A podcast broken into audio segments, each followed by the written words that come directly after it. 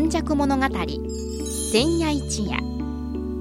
この番組はプロジェクト M の提供でお送りします。神戸は港があることで多様性のある町となりました。しかしその港というのは神戸港だけを指しているのではありません。山から海へと注ぎ込む川のある地域には素晴らしい砂間が広がり海の流れと川の流れに相まったこの永田地域一帯も神代の昔から自然の生んだ港がたくさん点在していました。この番組「永田今昔物語千夜一夜」これはこの地域を育んできたこれらの多様な人々の往来とそしてここが住みよいということで定住してきた人々の培ってきたさまざまを永田の多様性。これがこれからの時代の大きな力になるというこの地の歴史を掘り起こしながら未来予想図を FMYY からお届けします。本日もこの時間がやってまいりました。永田今昔物語。司会進行はいつものように FMYY キムチやそしてこの55夜。この日のお話はこの方です。須磨で生まれ須磨で育ち八十数年井上勇です。はい。よろしくお願いしおます。願いします。さて、えー、55夜ということなんですが今日はどういうお話でしょうか？生活様式がもう変わりました。というところでちょっと今日はあの面白いお話をちょっとさせていただきたいないと思います。す。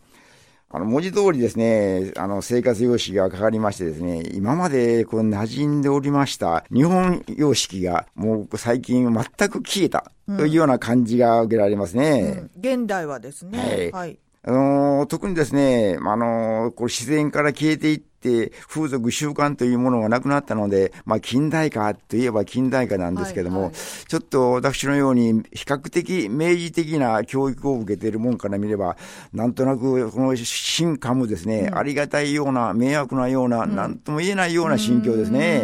はい。特にですね、この、この住居の呼び名がですね、もうすべてがカタカナになりましたね。リビング。そうです。キッチン。はい、そうですね。ダイニングキッはい、チンとか、今日はその話をですね、はい、順次、まずですねあ、川は旧大便所ですからねからさせていただきたいと思います、ね。おトイレ。はい。あ、そうです。あ、トイレもカタカナですよね。そうですね。あの、便所はトイレになりましたね。便所ですね。はいこれ、便所って便利の便に、あの、とところころですね。便利なところなんですよはね。い。そう、それ、文字文字通り、その、え今おっしゃったように便利なところなんです。それがトイレとなりましたね。はいで、この便所をですね、遡りますとですね、荒野。荒野？はい。あの、ガンダラにのりと書きまして、荒野と言いますね。あれ、川屋じゃないんですか、はい。川屋、要するに荒野が、あの、生じて川屋となるわけです。ああ、でも、このか川屋、はい。要するには荒野。はい。あの、特にですね、この、あの、あの人はこの、あの、この頃ちょっと腹の具合が悪いんから、荒野参りをよくするな。というようなですね、あの、その、庶民の話はちょこちょこあったんですね。え、でも、今から聞くと、なんか、風雅の話にはい聞こえます。でそのこの一節にですね、あの、便所のことを荒野って言いますけども、その、荒野のもう一節ありまして、お坊さんがですね、髪の毛を落とす。はい。そして荒野へ行くと。髪の毛を落とす。はい落とすということは、これ惜しいですね。はい便所に髪を落とすということですので。あこれもですね、あの、伝承的な話がありますね。特にですね、その便所につきましてはですね、呼び名がですね、接近、あー、ありますね。はいはばかり。はい。雪隠し。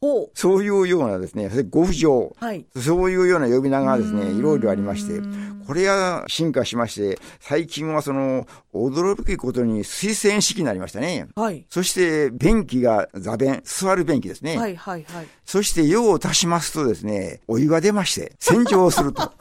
はい。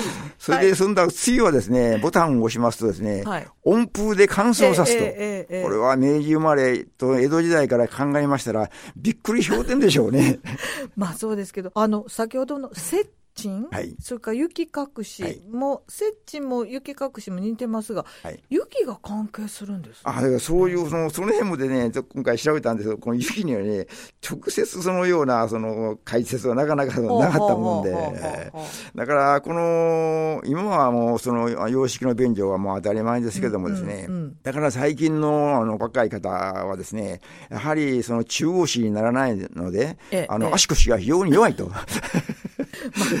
こういう説がですそうですね、あねの、TOTO のあの、便器メーカーなんですけどね、はいはい。そこがですね、いろいろもう調べましてですね、ええ。非常に面白いこのデータをですね、たくさん集めておりますね。どんなのでしょあの、まず、やはり健康状態、やはり、あの、1日に1回は用を足しますので、はい。やはりその屈伸運動。要するに、あの、その、足ですね、関節を強くすると、はい。そしてお尻をですね、安定をさすと、あの、その、中腰になるために。そうですねそういうようなはいあのことがですね、あの、あ話がありますね。まあ、あの、完全にしゃがんでしまうんではなくて、はいかなり微妙な位置関そう係ですよですねね。。そして、やはりあの、昔、あの、庶民のうちでではですね、やはりあの、もうその金閣寺という、その瀬戸物の、その、あの、便器がああったんですけども。男性用の便器ですね。そうですね。はい。それも座る中腰ですので、はいあの、借家なんかの場合は、そういう闘技もなかったので、あの、要するに金閣寺と言いまして、前に板がポッとあったというようなことがありましてね私らの子供の頃はまだ、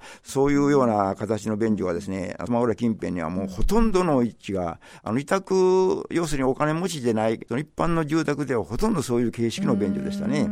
それが今言いましたように、水洗便所、素晴らしい便器ができましたもんで、あの、今は便所はですね、安住の場所だそうなんですね。そうですね。あの、本棚置いてる人もいるそうですその通りですねね。その次がですね、はい台所、要するにキッチンですね。はいキッチンもですね、この昔は、あの、土間があって、平水さんはいでご飯、釜でご飯を炊きましたですけど、今はですね、この、その、システムキッチンで、ボタンを押すと棚が下へ降りてくる。そしてですね、あの、蛇口はですね、あの、手を前に出しますと、自動的に水が、あの、湯とか水が出ると。ええええこれもですね、私も建築やってましてですね、最近はもうまやってないんですけども、この移り変わりはですね、非常に便利がいいというより、まあ、驚くべきような改革じゃないでしょうかうんね。なるほど。それにあの昔はお台所っていうのが、まあこれは京都にはまだまだ残ってるみたいですけれども、離れた、離れたというか食べるところとは全くこう違う一段下がったところにあって、ですね。はい。で、そしてちゃぶ台のあるようなところに上がってきてっていうような、あの、寒い、えー、そして一人ぼっちのところでしたけど、そういうことですね。今はお部屋の真ん中にあだからる。ですね、今のあの住宅の設計ではですね、昔は台所って言いますと、北側、北の西、ほとんど北の西になったんですね、台所は。北の西側にあったんです西東ではなくてはい西。。あの、ひあの、まあ、大体西側が、あの、西日に当たるところに割りあったんですね。うーんそしてですね、あのーそしてあの、そういうような設計を、今はですね、この、あの、リビングキッチンって言いますね。はいはいはいはい。だから、今、今という言葉もなくなりましたね。はあはそれがあの、リビングになりますね。はいはいリビングキッチンを中心にした設計を今のあの、新しい設計屋さんあはしますね。ああ、なるほど。えーだから、やはり、あのーあの、あとはですね、この、テーブル、うん要するに、あの、しあの、テーブルがですね、昔はちゃぶ台と言いましたね。はい。それも全くなくなりまして、今、テーブルで腰をかけて食事をすると。うんほとんどの家庭がですね、この今、台所の散らかったところにあの食事のあの部屋があったんですけども、もうそういうのもなくなりましてですね、もうテーブル、椅子であの食事をすると。はい。そして次はですね、押し入れ。はい。もうあの仕様になりまして、クローゼットになりましたね。押し入れ何度、何度という物置ありましたね。はい何度もですね、今はもう、あの、クローゼット。うん。だからですね、トイレ、キッチン、から、あの、リビング、うんクローゼット、うんそういうカタカナのですね、呼び名がずっと連なってきますので、やはりあの、この建築もですね、もう本当にもうそこらでも様変わりしましたね。そして消えてしまった言葉がですね、床の間。というのも全く消えましたね。旅館に行かんとありませんね。そうですね。だから、あの、私のと、あの、得意先の若い方がですね、床の間がありましたらですね、野々さん、あの、そのクローゼットにしてくださいよって。もう、そうしての建築やつに大工さんの仕事がですね、うんここでもう全くその仕事がなくなってしまったというのは、もう、その絵に描いたようなもんですね。うん、ななるほど。はい、で、そこにですね、あの、今までその、床、まあ、あの、伊沢武士の場合、床が、床の間なんかの場合はですね、書院がちょっとありまして、向かって右側にはですね、違い棚、はいはいはい、天袋、地袋というのがあったんですね。で、私もちょこちょこ、あの、今まで現場で若い方に話をするんですが、この、あの、周りに違い棚の上に天袋というのがありますね。うん、天袋の寸法がですね、クスンというで9寸だったんですよね。で、人間の首が9寸だそうです。あ、そうですか。はい、それで昔はですね、あの、その戦国時代、その相手の首を、あの、打ち取ってですね、その天袋、あの、天袋のところに並べたという説からですね、天袋の、あの、寸法がクスンという名前。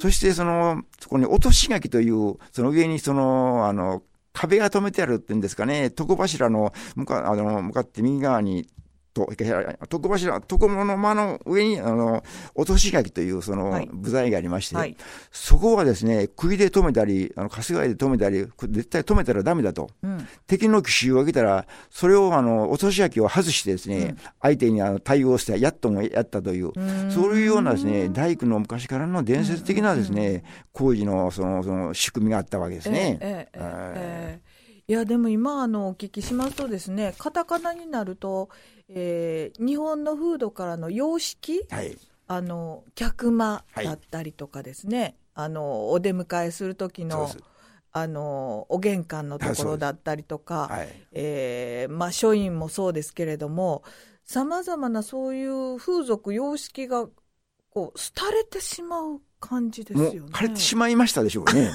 そうですか。特に玄関はですね、今の設計が見ますとですね、はい、エントラスと言いますね。ああ、まあ言いますね。あそうするとですね、もう本当にですね、それ応接間というのもですね、もう今なくなりましたね。